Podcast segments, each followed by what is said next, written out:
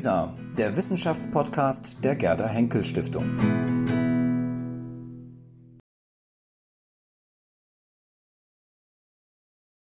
Sehr geehrte Damen und Herren, ich wünsche Ihnen einen schönen Abend im Namen der Berlin-Brandenburgischen Akademie der Wissenschaften und im Namen unseres Salons. Äh, Sie sehen, wir haben es probiert. Äh, schwarz für den Pessimismus, weil so gut sind Revolutionen nicht oft verlaufen. Rot für den revolutionären Impetus, den wir auch immer noch nicht ganz verloren haben. Darüber wird heute Abend hier gesprochen.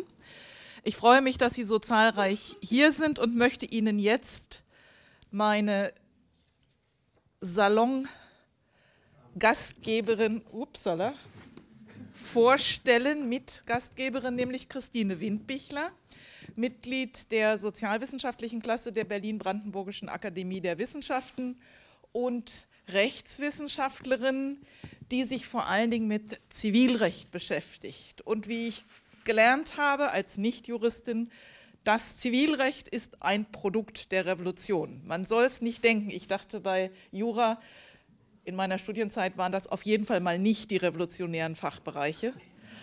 Aber ich habe gelernt, dass das Zivilrecht ein Produkt der französischen Revolution ist und dass dann auch noch in ihrer persönlichen Biografie das Studium der Jura ein rebellischer Akt gegen den Vater war, der davon nicht viel hielt, der sie lieber in der Wirtschaft gesehen hätte, mit was Ordentlichem. Mit, sie ist ja was sehr Ordentliches geworden. Äh, und ähm, hat auch noch eine kleine Affinität zu Sophie Charlotte, weil sie nämlich ganz in der Nähe des wunderbaren Sophie Charlotte Platzes in Charlottenburg wohnt. Und damit möchte ich es bewenden lassen und gebe das Mikrofon weiter. Ja, vielen Dank. Unsere eigentliche Gastgeberin ist ja Sophie Charlotte, Herzogin von Braunschweig-Lüneburg, Kurfürstin von Brandenburg, Königin in Preußen. Sie unterhielt persönliche Kontakte mit einem Herrn namens Gottfried Wilhelm Leibniz, mit dem sie sich viel unterhalten hat, mit dem sie einen regen Briefwechsel hatte. Im Schloss Charlottenburg hat sie ihn empfangen. Und ein Ergebnis dieser Begegnungen war die Gründung der Sozietät der Wissenschaften zu Berlin im Jahre 1700, die bis heute in der Berlin-Brandenburgischen Akademie der Wissenschaften fortlebt. Ja, das ist nun ein bisschen schwierig mit der Gastgeberin, denn die ist bereits am 1.2.1705 verstorben. Also 1.2., da haben wir dann bald einen Gedenktag. Gut, aber sie kann eben heute nicht hier sein. Äh, wir haben aber in Carola Lenz eine ganz wunderbare Gastgeberin, nämlich sie ist zwar nicht Herzogin von Braunschweig, aber sie ist in Braunschweig geboren. Ähm, und Sophie Charlotte erregte Aufsehen zu ihrer Zeit äh, mit ihren gegen die Mode ungepuderten schwarzen Locken. Hm, Rebellion. Äh, da sie schon mit 37 Jahren starb, äh, blieb, ihr die, äh, blieb ihr der Naturpuder erspart.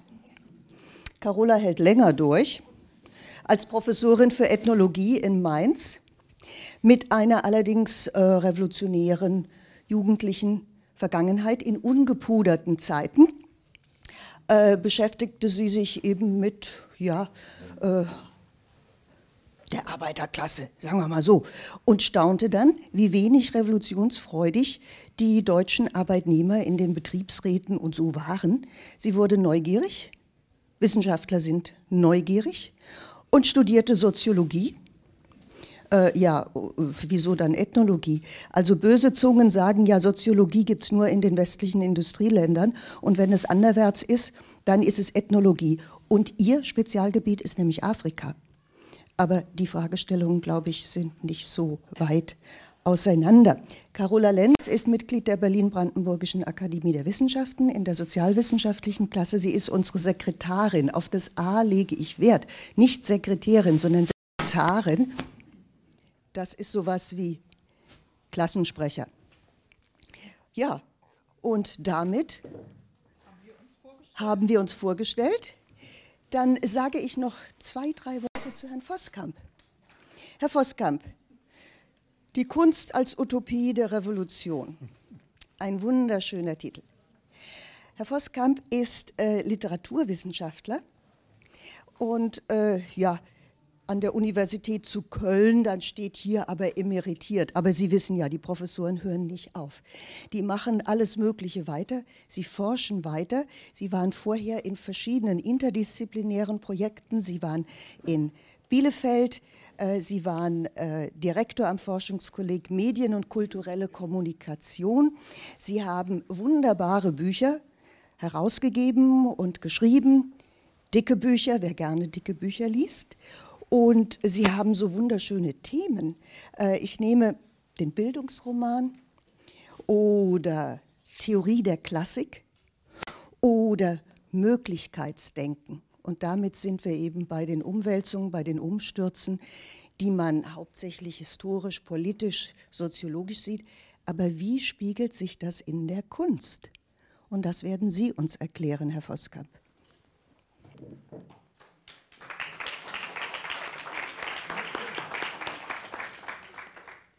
Vielen herzlichen Dank, äh, Frau Windbichler, liebe Kolleginnen und Kollegen, sehr verehrte Damen und Herren. Mit der Kunst zu beginnen, das hat schon was. Und vermutlich werden einige von Ihnen doch staunen, dass die Kunst am Anfang steht und nicht die Politik. Das versuche ich Ihnen im Folgenden äh, plausibel zu machen.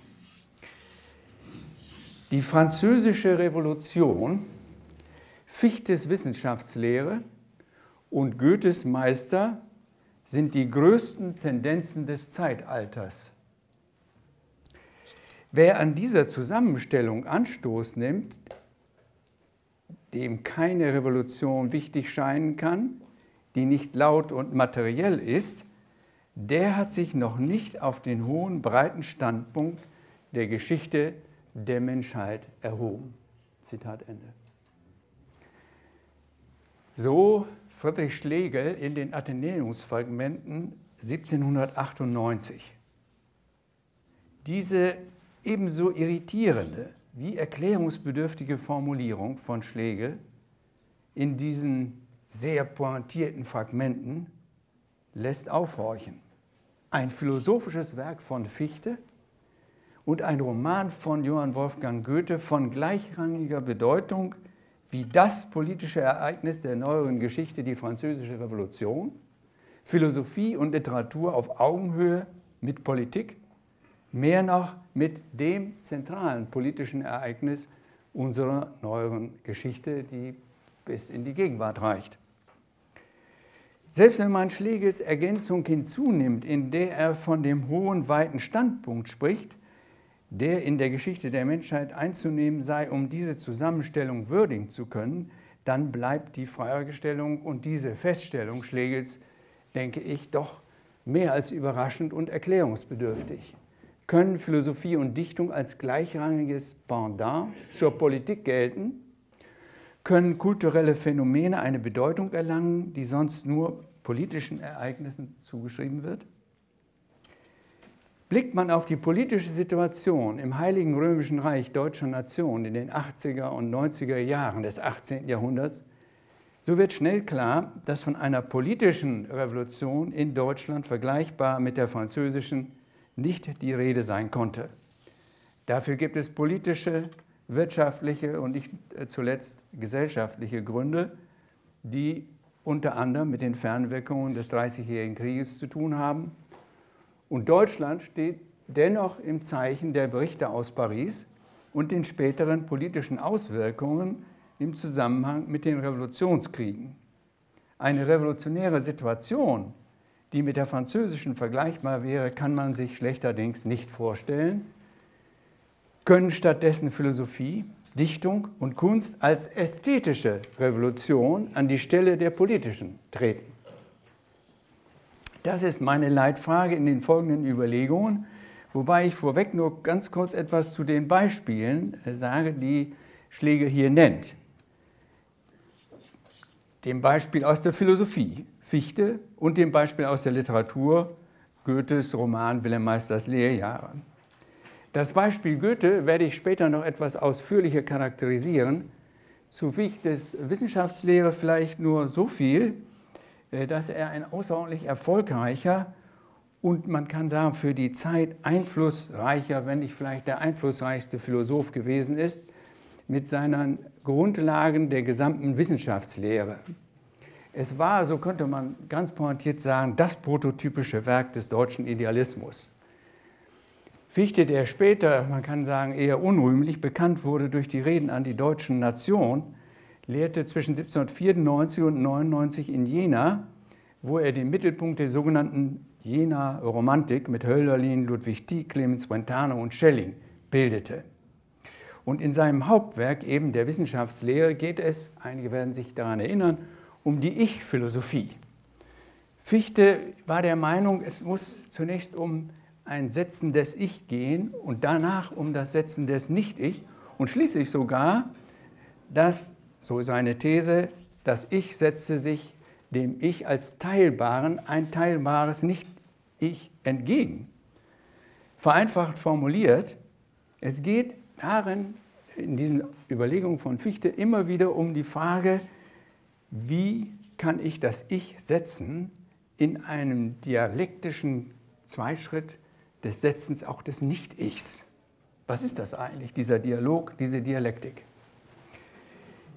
Man kann die Rolle Fichtes in dieser Zeit um 1800 kaum überschätzen und später hat Schlegel noch einmal formuliert, Lessing und Fichte sind die Friedensfürsten der künftigen Jahrhunderte.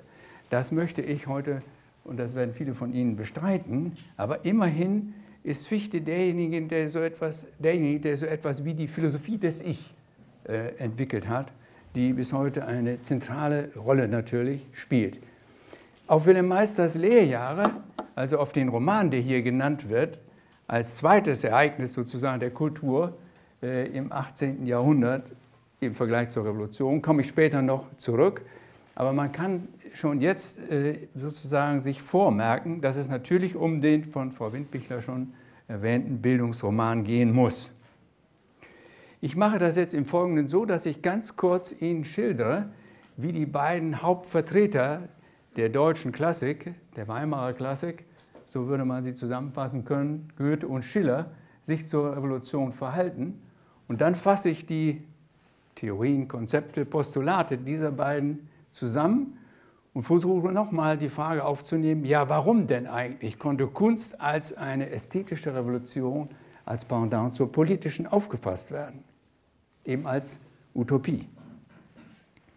Im Unterschied zu Wieland, Herder oder Schiller ist Goethe, und das ist äh, mein erstes Kapitel, wie kann man es ganz pointiert formulieren, eher ein Gegner der Revolution gewesen. Zunächst sehr eindeutig. Zitat Gesetzgeber oder Revolutionärs, die Gleichheit und Freiheit zugleich versprechen, sind Phantasten oder Scharlatans sagt Goethe in den Maximen und Reflexionen. Oder an einer anderen Stelle, jede Revolution geht auf Naturzustand hinaus. Gesetz und Schamlosigkeit. Pikarden, Wiedertäufer, Sanskylotten. Vielleicht sollte man kurz erwähnen, die Pikarden äh, waren eine fundamentalistische Laienbewegung im Mittelalter als Pendant zu den ihnen vermutlich vertrauten Beginen.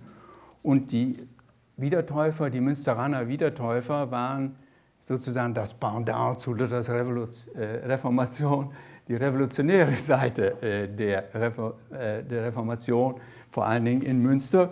Und die Sanskylotten, das wird Ihnen auch vertraut sein, sind natürlich die ohne Hosen, also ohne die aristokratischen ähm, Kniehosen der französischen Revolutionäre. Also diese schließt Goethe kategorisch aus aus seinem vorbildlichen Kanon und das Erstaunliche ist vielleicht noch, oder das Erstaunlichste ist sein Vergleich mit den Naturereignissen. Und da darf man daran erinnern, dass es sich immer wieder im 18. Jahrhundert um ein Ereignis, vielleicht das Ereignis äh, handelt, nämlich um das Erdbeben von Lissabon 1755. Bei diesem Erdbeben von Lissabon sind Tausende von Menschen äh, umgekommen. Und für Goethe war dieses Ereignis deswegen auch so zentral, weil er ja keine, ähm, ja, kein, wie soll ich sagen, kein Freund des Vulkanismus war, sondern ein Freund des Neptunismus, also einer Erklärung der Erdgeschichte unter Gesichtspunkten der Entwicklung des Wassers, vereinfacht gesagt, und nicht unter Gesichtspunkten von Eruptionen, also von vulkanischen Erdbeben. Das also sozusagen noch als Hintergrund und auch darauf komme ich später nochmal zurück, der Vergleich zwischen politischer Revolution und einem einschneidenden Naturereignis. Noch 1830, nach der Julirevolution in Paris, schreibt der 81-jährige Goethe an Wilhelm von Humboldt, wie das Erdbeben von Lissabon fast im Augenblick seine Wirkungen auf die entferntesten Seen und Quellen spüren ließ, so sind auch wir von jener westlichen Explosion wie vor 40 Jahren unmittelbar erschüttert worden. Das Hauptproblem der mit der Revolution initiierten demokratischen Bewegung sieht Goethe, und das lässt jetzt wirklich aufhorchen, in der Rolle der dominierenden Majorität. Ich zitiere, als Kritik der Demokratie. Nichts ist widerwärtiger als die Majorität, denn sie besteht aus wenigen kräftigen Vorgängern, man würde heute sagen Vorläufern, aus Schelmen, die sich akkommodieren, aus Schwachen, die sich assimilieren und der Masse, die nachtrollt, ohne nur im Mindesten zu wissen, was sie will. Zitat Ende. Aber es gibt auch andere, könnte vielleicht sagen positivere Verlautbarungen äh, bei Goethe. Und das ist in vieler Hinsicht insofern interessant, dass er an einer Stelle sagt, dass die französische Revolution auch für mich eine Revolution war, kannst du denken, schreibt er in einem Brief. Übrigens studiere ich die Alten und folge ihrem Beispiel, so gut es in Thüringen eben gehen will. Meinen Tasso wirst du wohl erhalten haben. Mehr noch, neben dem Hinweis auf die alten, also auf die antiken Schriftsteller und den eben fertiggestellten Torquato Tasso, heißt es dann, meine Lage ist glücklich, wie je ein Mensch verlangen kann. Dann folgte ein Bericht über die beiden letzten Bände seiner gerade erschienenen Schriften und ein Hinweis auf den Beginn seines Projekts. Und das ist jetzt bezeichnend genug zur Naturgeschichte als Schriftsteller und es handelt sich um nichts Geringeres als seine Theorie der Metamorphose der Pflanzen. Das heißt, was macht Goethe? Er lässt die Revolution sozusagen an sich vorbeiziehen, beschäftigt sich mit der antiken Literatur und mit seinem eigenen Projekt bzw. mit dem Fertigstellen seiner gesammelten Schriften. Man könnte sagen, also eine durchaus produktive Reaktion auf die französische Revolution und abgesehen von dem Hinweis auf den Tasso und die Gesamtausgabe sind sowohl das Studium der Antike und damit eine wiederholte Hinwendung auf das klassische Paradigma als auch der Anfang eines neuen naturwissenschaftlichen Projekts, das dann Goethe jahrelang beschäftigen wird, von denen er meinte, dass es um viel Wichtigeres gehe als um seine Dichtungen, die Projekte, denen er sich neben dem politischen Amt, das muss man auch immer im Kopf behalten, als Minister zuwendet. Man darf vielleicht sagen, Goethe bleibt ein Beobachter. Vor allem im Zeichen von Ordnung fühlt er sich durch die zunehmende politische Unordnung desillusioniert. Sein Gegenmittel besteht im Festhalten an eigenen Studien, wie an einem, Zitat heißt es bei ihm, Balken im Schiffbruch. Goethe spricht auch im Blick auf das aktuelle Leben und den Widerspruch von Gegenwart und Zukunft von einem ästhetischen Sinne und betont, dies war die herrliche Art und Weise der Alten, die sich noch lange genug in der Kunstwelt erhielt. Also unter Berufung auf die antike Festhalten an der Kunst. Etwas überspitzt könnte man schon hier formulieren, Goethe propagiert die Kunstwelt unter Rückgriff auf die klassischen Autoren im ästhetischen Sinne als Rettung vor der Politik. Dass dies utopische Züge hat, sieht man an Goethes im Laufe der Jahrzehnte nach der Revolution äh, zu Ende geführten künstlerischen Produktionen. Zum Beispiel an den Unterhaltungen deutscher Ausgewanderten oder an dem Versepos Hermann und Dorothea und vor allem an seinem Bildungsroman Wilhelm Meisters Lehrjahre. Und dies ganz im Sinne des zu Anfang zitierten Postulats von Friedrich Schlegel. Betrachtet man diesen Roman, der 1795 abgeschlossen wurde, und das kann ich hier natürlich nur sehr verkürzt machen, entdeckt man eine interessante Doppelkonstruktion. Insofern nämlich, dass zunächst das Konzept einer individuellen Bildung entwickelt wird, am Beispiel eines jungen Mannes aus dem Handelsbürgertum, der über verschiedene Stationen, über verschiedene Irrtümer, sagt Goethe, in der Schauspielerwelt am Ende in einer Turmgesellschaft landet. Und diese Turmgesellschaft ist eine Art Sozialutopie, äh, die in den letzten Büchern des Romans äh, entwickelt wird. Beide Varianten, beide Utopien könnte man sagen, die Individualutopie und die Sozialutopie, reagieren auf die politische Revolution. Das Konzept der individuellen Vervollkommnung innerhalb der Lebenszeit als Voraussetzung auch jeder vernünftigen staatlichen Ordnung ist ebenso utopisch zu nennen wie das Projekt einer Gesellschaft von reformadligen und tätigen, eben nicht philisterhaften Bürgern, wie sie in der Turmgesellschaft geschildert wird. Zu Recht hat Walter Benjamin von einem utopischen Regress auf den Absolutismus gesprochen und damit die Alternative zur französischen Revolution pointiert charakterisiert. Man könnte sagen, bei Goethe geht es um einen partiellen sozialen Wandel des tätigen Bürgers und reformwilligen Adel, wie er in der Figur vor allem eines Protagonisten, nämlich Lothario, dargestellt wird. Dieser Lothario ist ein Prototyp des aufgeklärten und tätigen Adligen, der verbessert die Bewirtschaftung des Bodens auf dem Hintergrund der physiokratischen Ideen, ebenso wie er soziale Reformen verwirklicht und den Lehnshokuspokus, Zitat Goethe, abschaffen möchte. Gegenüber dem adligen Steuerprivileg tritt er für eine gerechtere Verteilung der Steuerlasten ein, weil ihm nur so auch der Grundbesitz sicher und legitimierbar zu sein scheint. Das heißt also, es geht ihm nicht um philanthropische Ideen und Neigungen, sondern um genaue politische Einsicht in die zeitgeschichtliche Situation am Ende des 18. Jahrhunderts.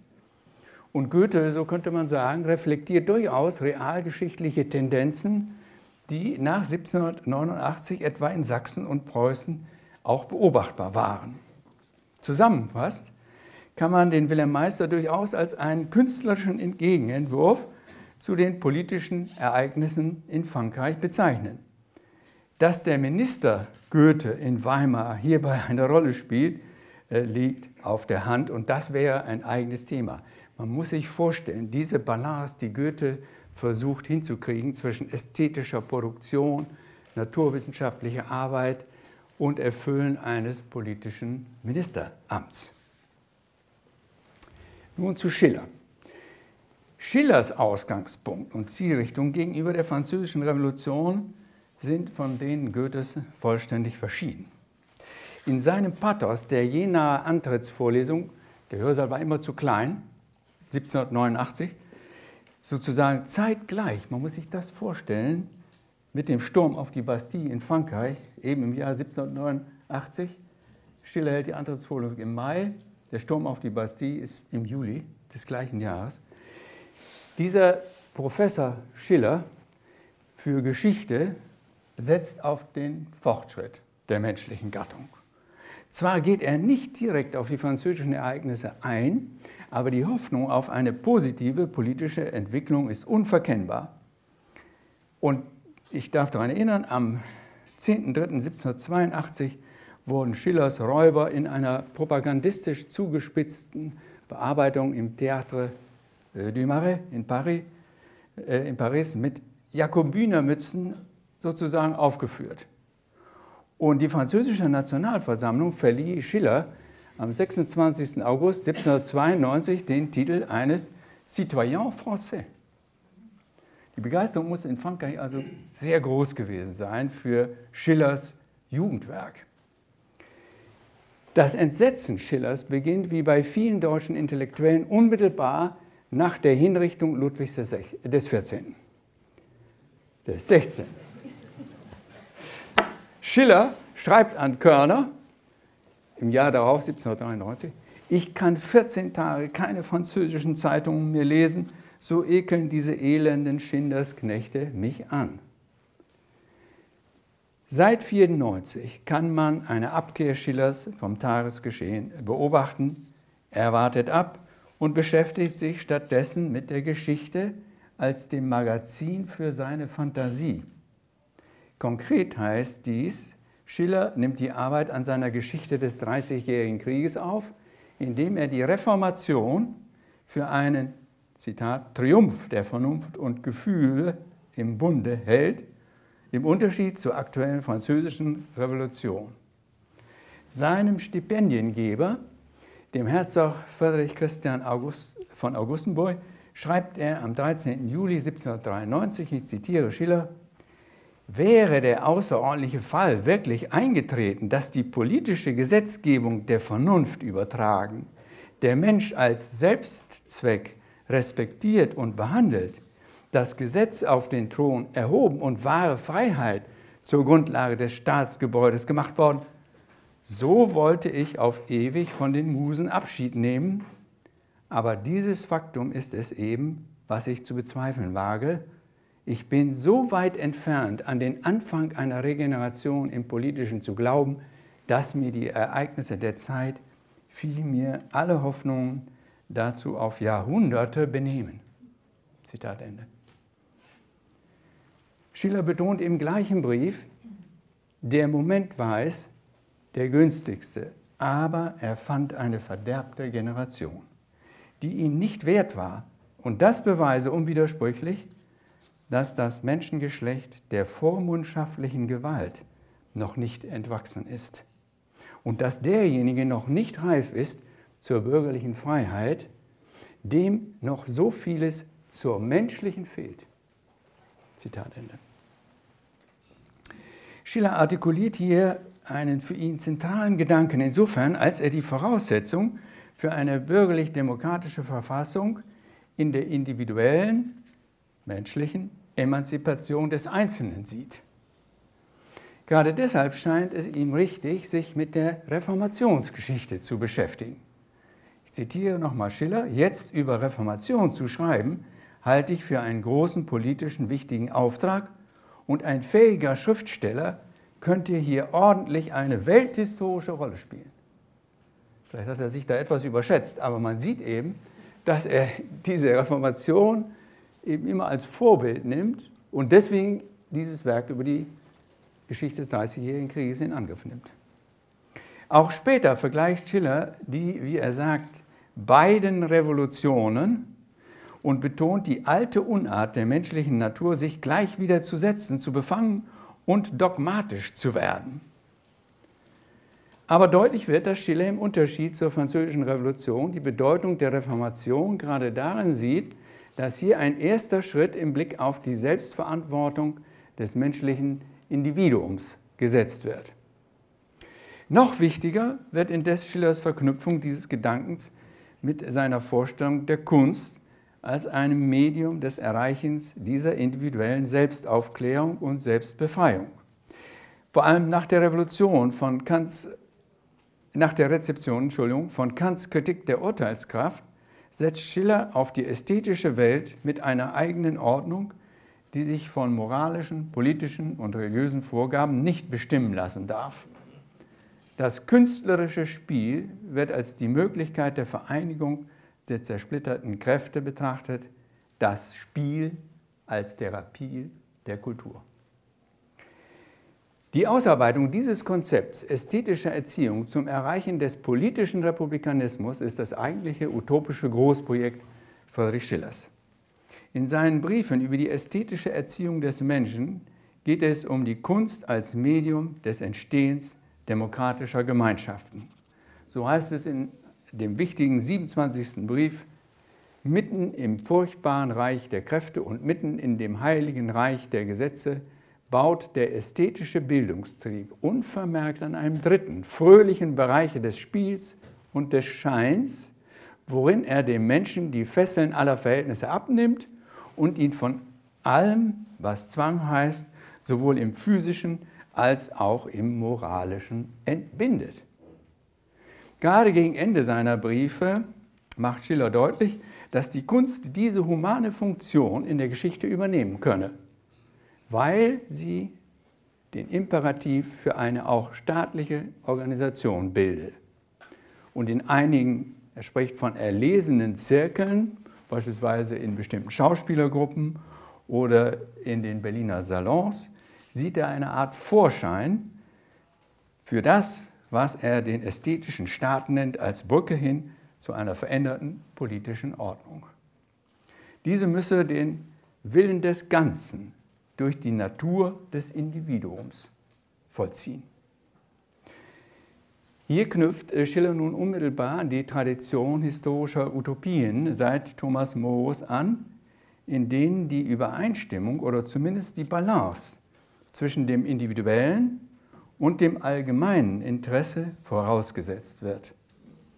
Es lässt sich deshalb ganz konkret von Schillers Utopie des Ästhetischen als ein Mittel der Humanität gegenüber der Französischen Revolution sprechen. Und Friedrich von Hardenberg, der Ihnen besser bekannt ist unter dem Namen Novalis, wird dann etwa gleichzeitig in seinen Stichworten zu einer Zukunftslehre diese Utopie des Staats so formulieren. Zitat, wären die Menschen schon das, was sie sein sollten und werden können, so würden alle Regierungsformen einerlei sein wenn das keine Utopie ist. Wenn man diese zuvor skizzierten Positionen der deutschen klassischen Dioskuren, Schiller und Goethe, in ihren wesentlichen Konzepten zusammenfassen wollte, und die Stichworte sind ja schon jeweils gefallen, dann gibt es nach meiner Meinung vier entscheidende Postulate. Das eine ist das Eigenrecht des Ästhetischen, das andere die Humanität als eine Art Ordnungsfaktor, dann die Bildung und schließlich noch die Rolle der Naturwissenschaften. Die Autonomie, das Eigenrecht des Ästhetischen, hatte schon Karl Philipp Moritz, also der Aufklärer, der Berliner Aufklärer, bündig formuliert, wenn er von dem in sich selbst Vollendeten des Kunstwerks sprach, das Zitat den ganzen Endzweck seines Daseins in sich selber hat. Schiller schließt genau hier an, wenn er betont, äh, dass unter Rückgriff eben auf Kant die Kunst ihre strengste Separation von der wirklichen Welt hervorheben müsse, weil eine Koalition beider, also der Wirklichkeit mit der Kunst, gefährlich wäre und die Wirklichkeit die Kunst nur beschmutzen würde. Die Autonomisierung von Kunst und Literatur ist mit einem neuen Selbstverständnis des Künstlers und Schriftstellers verbunden und zugleich mit veränderten Rezeptionsweisen und Einstellungen. Dem Selbstzweck der Kunst entsprechen die Selbstgesetzgebung des Künstlers und die Selbstbestimmung des rezipierenden Subjekts. Künstlerische Autonomie kann als Vorwegnahme der menschlichen verstanden werden. Der utopische Anspruch richtet sich im Unterschied zur literarischen Aufklärung, auch das ist interessant, auf eine mittelbare Veränderung der Wirklichkeit und das sicher auch als unmittelbare Reaktion auf die Enttäuschung der Französischen Revolution, nämlich der mittelbaren Veränderung über eine ästhetische Erziehung. Der politischen Revolution entspricht ein ästhetisches Konzept, das qua prinzipieller Funktionslosigkeit politisch unangreifbar ist. Das Unbeflecktsein der Kunst durch die Wirklichkeit sichert ein Widerstandspotenzial gegen alle Geschichte und Politik. Das Zweite, vor allem von Johann Gottfried Herder entschieden formulierte Humanitätsideal, ist nicht weniger wichtig. Insofern nämlich, als mit dem Begriff der Humanität eine entscheidende Ordnungskategorie gegenüber der durch die Französische Revolution verursachten politischen Unordnung formuliert wird. Wenn Herder die Bildung zur Humanität als die gattungsgeschichtlich notwendige und wichtige Aufgabe der Menschen hervorhebt und zugleich vor der sonst drohenden Alternative warnt, ist der Zusammenhang mit den revolutionären Ereignissen evident. Ich zitiere Herder, und das gilt, denke ich, heute noch. Das Göttliche in unserem Geschlecht ist also Bildung zur Humanität. Humanität ist der Schatz und die Ausbeute aller menschlichen Bemühungen, gleichsam die Kunst unseres Geschlechts. Die Bildung zu ihr ist ein Werk, was unablässig fortgesetzt werden muss, oder wir sinken höhere und niedere Stände zur rohen Tierheit, zur Brutalität zurück. Das heißt im Klartext, ohne dieses Postulat der Humanität sinken wir auf eine Stufe zurück, die sozusagen unter dem Niveau dessen ist, was wir bisher in der Menschheitsgeschichte erreicht haben. Schiller stellt in der Einladung zur Mitarbeit der Ankündigung zu einer Zeitschrift, der wichtigen Zeitschrift Die Horen, den zeitgenössischen politischen Ereignissen und ihren Auswirkungen ganz unmittelbar, man könnte sagen, ein strategisches Kulturprogramm der wahren Humanität entgegen. Gegenüber, wie es heißt, dem allverfolgenden Dämon der Staatskritik muss es um ein allgemeines und höheres Interesse an dem, was rein menschlich und über allem Einfluss der Zeiten erhaben ist, gehen. Um die politisch geteilte Welt unter der Fahne der Wahrheit und Schönheit wieder zu vereinigen. Dem beschränkten Interesse der Gegenwart durch politischen Tumult und unreinen Parteiengeist sollen die nicht zeit- und gegenwartsgebundenen Ideale veredelter Menschheit entgegengesetzt werden. Und hier könnte man auch wieder den Zusammenhang zu Fichtes Ich-Theorie, also zu diesem sehr idealistischen Programm, erkennen. Schließlich drittens die Bildung. Dass die zumindest annäherungsweise Verwirklichung von Humanität in den 80er Jahren des 18. Jahrhunderts im Horizont individueller und menschheitsgeschichtlicher Prozesse diskutiert wird, ist deshalb, denke ich, nur plausibel. Deshalb gehören ästhetische Erziehung und Bildung auch zu den Hauptkennzeichen und Wiedererkennungsmerkmalen der gegenrevolutionären Diskussion. Schillers Konzept der ästhetischen Erziehung, das habe ich schon angedeutet, ist ein Programm der Erziehung zur Humanität.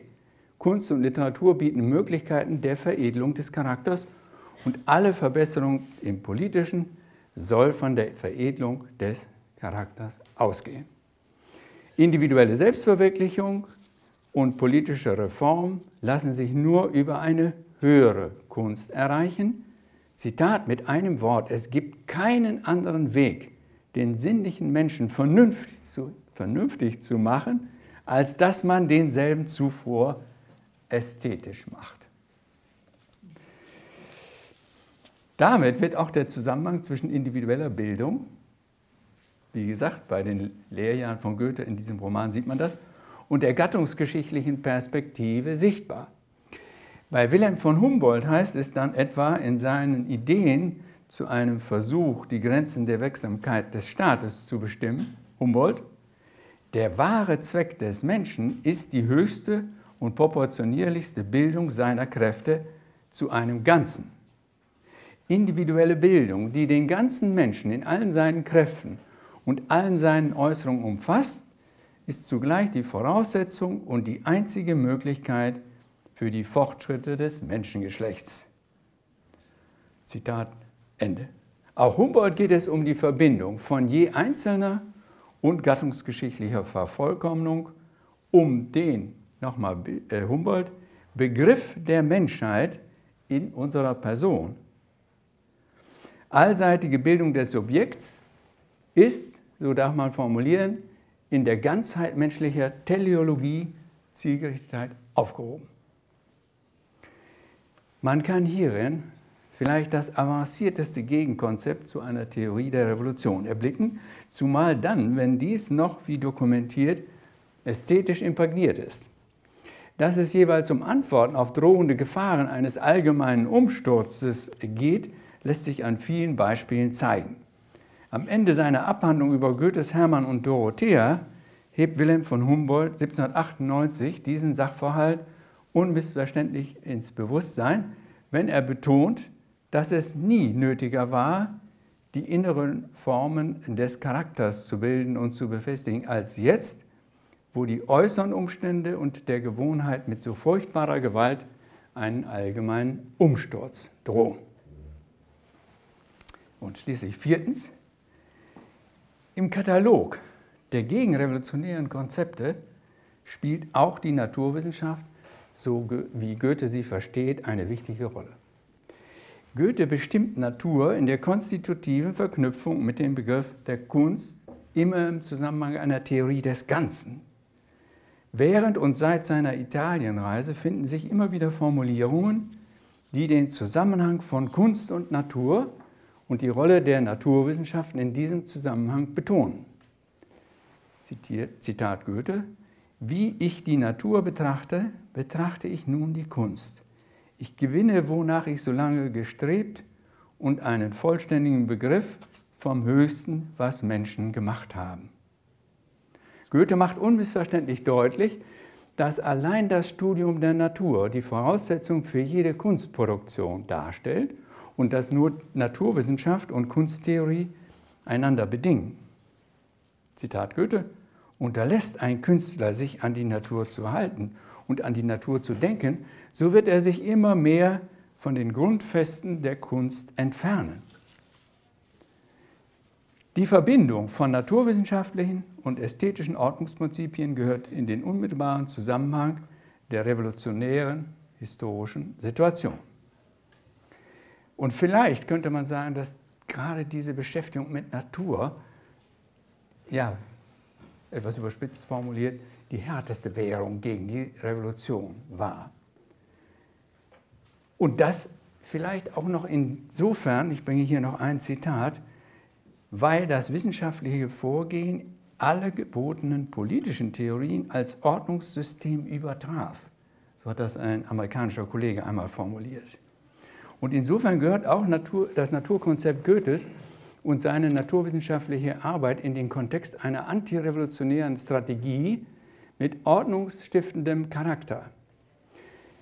Naturwissenschaft, ich erinnere an die Rolle der Kausalität, könnte ein weiteres Mittel zur Kontingenzabwehr, das heißt als Versuch gedeutet werden, die Zufälligkeit revolutionärer historischer Einschnitte zu beheben. Das ist vielleicht die zugespitzteste Form von Hoffnung bei Goethe, wobei man eben wissen muss, dass Goethe noch nicht die darwinsche Theorie des, ja, der Mutation kannte. Das heißt also, das liegt noch vor Darwin. Denn nach Darwin würde man sagen, naja, also diese Zufälligkeit in der Entwicklung, die haben wir ja auch in den Naturwissenschaften. Das konnte er hier noch nicht sehen, weil er glaubt, dass die Kausalität und die Gesetze der Natur letztendlich das Allheilmittel seien gegen jede Art von Zufälligkeit, die in der historischen Welt geschehen kann. Erinnert man sich am Schluss noch einmal an die eingangs zitierte Feststellung von Friedrich Schlegel, wonach kulturelle Phänomene wie eine idealistische Wissenschaftstheorie Fichtes oder ein Romankunstwerk wie Goethes als Bildungsroman auf gleicher Höhe mit der Französischen Revolution zu diskutieren seien, lässt sich tatsächlich von einem dezidierten, Entgegen, dezidierten Gegenentwurf von einer Utopie sprechen, die den realen Ereignissen der Französischen Revolution in Deutschland entgegengesetzt wird. Und man könnte, wenn man äh, hier das weiter ausführen würde, auch noch an das berühmte älteste Systemprogramm des deutschen Idealismus erinnern, das in Tübingen entwickelt wird von Schelling, Hölderlin und Hegel. Und dort gibt es ganz ähnliche Formulierungen, die auf diese antirevolutionäre, aber durchaus revolutionäre Idee setzen, dass eine andere Revolution in Deutschland stattfinden müsse. Ästhetische Revolution in Deutschland als Pendant zur politischen Revolution in Frankreich. Genau hierin darf auch das eigentlich Utopische gesehen werden. Wie man keine Revolution, keine politische Revolution macht, sondern eine ästhetische projektiert. Vielen Dank fürs Zuhören.